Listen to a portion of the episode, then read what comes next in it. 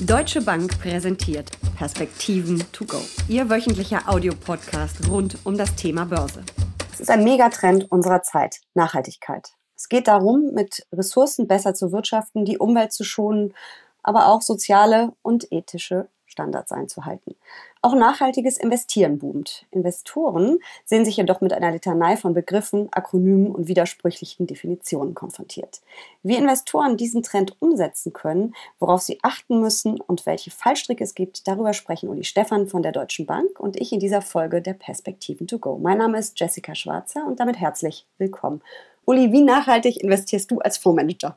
Ich äh, achte natürlich darauf, dass ich bestimmte Kriterien einhalte es ist nicht ganz einfach, wenn man über Fonds geht, sich dann natürlich alle Unternehmen anzugucken, aber dafür gibt es ja sogenannte ESG-Scores, die das beurteilen und es gibt natürlich auch bestimmte Ausschlusskriterien, können wir aber gleich noch im mhm. Detail drüber reden und natürlich gucken wir uns das an. Und natürlich berücksichtigen wir das dann auch bei den Anlageentscheidungen. Gibt es Kriterien, die ihr besonders beachtet, die ihr besonders äh, stark gewichtet dann vielleicht auch bei euren Entscheidungen? Also zunächst mal ist ja die Frage, was ist denn überhaupt nachhaltig? Mhm. Nachhaltig ist äh, für mich, dass sich der Handlungs- und Entscheidungsraum für zukünftige Generationen nicht verkleinert. Dass wir also zukünftigen Generationen mindestens mal äh, das Gleiche an Möglichkeiten überlassen, was wir vorgefunden haben. So, und dann muss man überlegen, wie macht man das denn am besten? Und es gibt verschiedenste Ideen dazu. Es gibt eben die äh, UN, die einen Katalog aufgestellt hat. Die Ziele wird fast jeder unterschreiben können, es sei denn, er ist nicht ganz komisch. Also da stehen Sachen drin, wie dass jeder Mensch ausreichend Nahrung bekommen muss, äh, gesundheitliche Vorsorge, nicht in Armut leben soll und so weiter und so fort. Äh, das Ganze hat dann die Europäische Union versucht runterzubrechen auf eine Taxonomie, wo sie nochmal die Dinge ein wenig stärker äh, konkretisiert. Aber am Ende des Tages, Jessica, bleibt, bleiben natürlich immer Grauzonen übrig. Mhm. Wenn ich beispielsweise über Atomstrom äh, nachdenke, dann ist er in Deutschland anders angesehen, als er beispielsweise in Frankreich angesehen ist. Wenn ich über Gentechnik äh, spreche, gehen die USA damit völlig anders um als Kontinentaleuropa. Und deswegen ist es so schwer, am Ende des Tages einen wirklichen Katalog aufzustellen, was denn sozusagen ein Stempel zu machen, dass dieses oder jenes äh, nachhaltig ist oder nicht. So, und insofern. Und dann kommt ja noch dazu, dass man dies auch ganz anders oder unterschiedlich umsetzen kann und ganz unterschiedliche Schwerpunkte setzen kann als Fondsmanager und auch als Anleger. Ja, natürlich. Und deswegen ist es eben so, dass man im Grunde genommen auch für unterschiedliche Sektoren unterschiedliche Maßstäbe anlegt. Also für Energieunternehmen ist natürlich der CO2-Ausstoß sehr viel wichtiger, ein ähm, sehr viel größerer Faktor, so muss ich es richtig ausdrücken, als für Finanzunternehmen. Für Finanzunternehmen ist es dann wahrscheinlich, welche Projekte werden finanziert. Deswegen muss man also sich für jede Branche überlegen, was sind denn nachhaltige Faktoren, wie will ich sie denn gewichten und wie komme ich dann sozusagen zu einer aggregierten Gesamtzahl, die man dann Score nennt äh, und würde dann sagen, also dieses Unternehmen oder dieser Sektor ist ähm, besonders nachhaltig oder eben nicht nachhaltig, wobei man ja immer aufpassen muss, ein Stück weit. Wir betrachten das im Moment sehr stark unter dem E, also unter dem mhm. Umweltgesichtspunkt. es geht aber eben auch natürlich um S, äh, Soziales, was, was Arbeitsbedingungen im weitesten Sinne sind und äh, Governance eben die transparente und gute Unternehmensführung. Und dann kann man das äh, Ganze, Entschuldigung, lange Antwort, aber äh, in verschiedener Weise natürlich machen. Man kann äh, zum einen bestimmte Unternehmen schlichtweg von vornherein oder Branchen auch ausschließen. Das wäre quasi der Filter, den man setzen würde. Man sagt keine Kinderarbeit, keine Waffen, was auch immer. Zum Beispiel, ja, das kann man mhm. machen. Man kann aber auch sagen, ich will nur in besonders nachhaltige Unternehmen investieren. Menschen, die das sagen, denken oft dann an erneuerbare Energien, also an Solar- oder, oder, oder mhm. Windräder oder, oder ähnliches. Man kann einen Best-in-Class-Ansatz nehmen, wo man sagt, ich gucke mir eben jede Branche an, gucke mir in jeder Branche jeweils das Unternehmen oder picke das Unternehmen, was dort dann am relativ gesehen nachhaltigsten operiert. Oder aber man macht einen integrierten Ansatz, den halte ich persönlich für den äh, besten, wo man eben diesen Nachhaltigkeitsscore genauso berücksichtigt wie einen ökonomischen Score, wo man also in den ökonomischen äh, Dingen, Bilanzen, Gewinnaussichten und, äh, und so weiter und so fort äh, operiert und beides kombiniert und dann eben äh, zu einer Investmententscheidung kommt und diesen äh, letzten Fall, also der, der integrierten Betrachtung sowohl von ökonomischen wie auch von Nachhaltigkeitskriterien, den wenden wir an. Ich finde das alles ehrlich gesagt wahnsinnig kompliziert, wenn ich mir vorstelle als Privatanlegerin, ich soll da Maßstäbe für mich definieren und die anwenden mich wahrscheinlich durch Bilanzen fräsen, ganz viel Presse lesen, um überhaupt äh, rauszufinden, stimmt das alles so, wie ich mir das vorstelle. Es ist wahrscheinlich wirklich ein Thema für Profis, oder? Also, dass ich auf aktives Fondsmanagement setze. Ja, wie gesagt, es gibt Unternehmen, die sehr professionell sich Unternehmen äh, und Branchen angucken mhm. ähm, und äh, diese dann bewerten mit einem Nachhaltigkeitsrating so wie es auch bei der, beim Kredit beispielsweise Ratingagenturen gibt. Äh, natürlich muss man denen dann ein Stück weit vertrauen, da kann man aber mit reden, man kann sich natürlich die Kriterien angucken. Äh, am Ende des Tages ist es aber so, dass das natürlich auch eine Frage ist von vielen Daten, die man dann hat. Man versucht nicht nur die Geschäftsberichte etc. zu lesen, sondern man versucht auch äh, Zeitungen auszulesen. Also wie verhalten sich denn, wie werden denn Unternehmen in der Presse besprochen? Und das dann eben alles zu aggregieren, da spielen natürlich dann auch Algorithmen, künstliche Intelligenz eine, eine Rolle, wenn ich zum Beispiel dabei bin, dass ich weltweit versuche, öffentliche Nachrichten im Internet oder irgendwo auszulesen. Und von daher macht das natürlich schon Sinn, dass man zumindest mal eine erste Indikation hier von Profis erhält, äh, die dann sagen, so und so würde ich das Unternehmen gewichten. Und dann kann man sich ja immer noch seine eigenen Gedanken dazu machen, ob man denn dann dort investieren möchte oder nicht. Es gibt ja manchmal auch ganz persönliche Ressentiments äh, gegen, äh, wie gesagt, das ein oder andere. Ich hatte ja schon am Beispiel Deutschland-Frankreich aufgeführt, dass ähm, manche Sachen auch tatsächlich dann sehr emotional und sehr subjektiv sind. Man liest ja immer wieder Schlagzeilen wie investieren mit gutem Gewissen, Gutes tun bei der Geldanlage und alles so in diese Richtung. Wie viel Druck kann ich denn als nachhaltiger Investor eigentlich machen?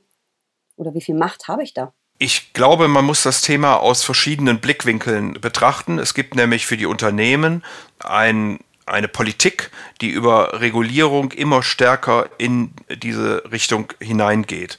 Wir haben darüber hinaus einen gesellschaftlichen Druck. Wir werden äh, in den nächsten Jahren die Millennials haben, die die größten Investoren sein werden und einen sehr starken Fokus auf diese Nachhaltigkeitsthemen richten. Äh, und insofern gibt es also sozusagen schon einen, einen, einen öffentlichen, einen politischen Druck, einen gesellschaftlichen, sich hier vernünftig zu unterhalten. Und von der anderen Seite kommen dann die Anleger, die sagen, naja gut, wir sind aber auch nur noch bereit, Dinge zu finanzieren, die zumindest in diese Richtung laufen. Und wenn man beides zusammendenkt, dann wird aus meiner Sicht ein Schuh daraus. Und dann erkennen wir auch, Jessica, dass am Ende wahrscheinlich kein Unternehmen äh, mehr da rauskommen wird.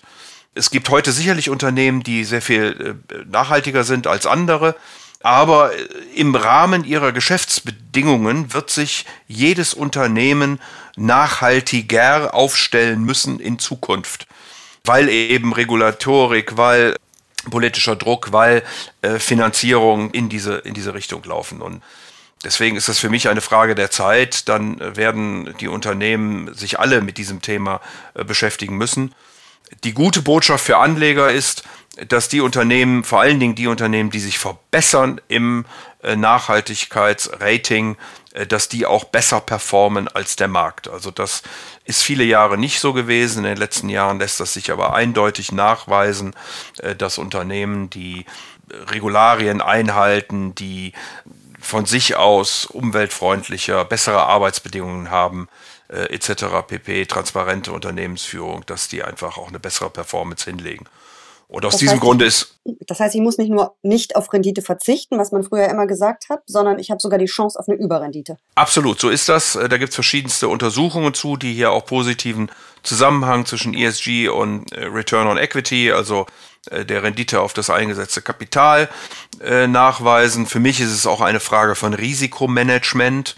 Ich möchte eben einfach nicht in ein Unternehmen investieren, dessen Investitionen möglicherweise wertlos werden, weil die Regulatorik äh, einfach ihnen das verbietet oder andere Dinge äh, präferiert oder weil eben irgendwelche in Anführungsstrichen Unfälle oder sonstiges äh, passiert und mhm. äh, das Unternehmen dann out of business ist. Also es ist auf der einen Seite eine Frage von Risikomanagement. Es gibt aber auch, wie gesagt, Untersuchungen, die nachweisen, dass sogar ein positiver Beitrag gerichtet ist. In jedem Falle kann man in den letzten ah, ich würde mal sagen, drei, vier Jahren schon sehen, dass diese nachhaltigen Investments, vor allen Dingen die Unternehmen, wie ich das vorhin gesagt habe, die sich verbessern, eine bessere Performance abliefern als der Gesamtmarkt. Ähm, was ich auch ganz spannend finde, in der Corona-Krise hat das Thema ja wirklich nochmal extrem Fahrt aufgenommen. Man hätte ja eigentlich gedacht, wir hatten in der Zeit ähm, andere Probleme und haben uns mit äh, anderen Dingen auseinandergesetzt.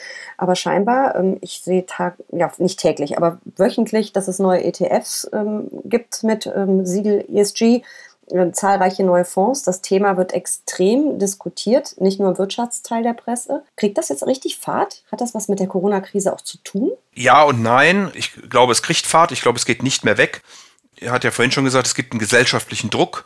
Die Bürger wollen das. Und insofern äh, wird das Thema nicht mehr weggehen, weil auch die Politik sich dem Thema angenommen hat, weil die Politik sagt, wenn wir schon, und da kommt dann sozusagen die Verbindung mit Corona, wenn wir jetzt schon große Summen ausgeben, wenn wir in Zukunft investieren wollen, dann wollen wir es eben unter der Bedingung tun, dass es auch nachhaltig ist, dass es ähm, äh, die Umwelt äh, nicht weiter beeinträchtigt, äh, etc. pp, dass wir neue Technologien kriegen.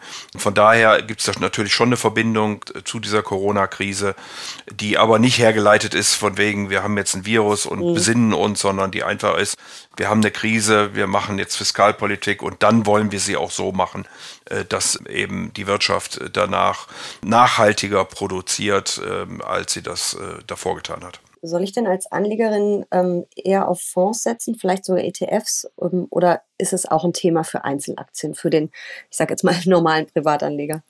Ja, es kommt eben sehr darauf an, äh, wie man das Thema umgeht. Wenn ich auf äh, aktive Fonds gehe, kann ich es natürlich sehr viel äh, feinjustierter machen, weil ich eben dann nicht nur über Sektoren oder ähnliches oder Benchmarks nachdenke, sondern wirklich über einzelne Unternehmen, in die ich investieren möchte oder auch nicht.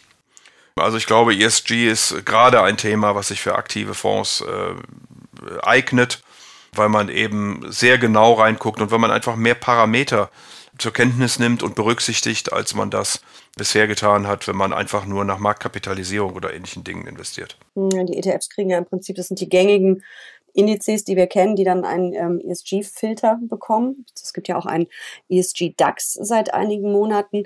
Im Moment ist es einfach so, dass nicht die Unternehmen unbedingt am besten performen, die heute schon sehr nachhaltig sind, mhm. sondern vor allen Dingen die Unternehmen, die sich auf den Weg machen.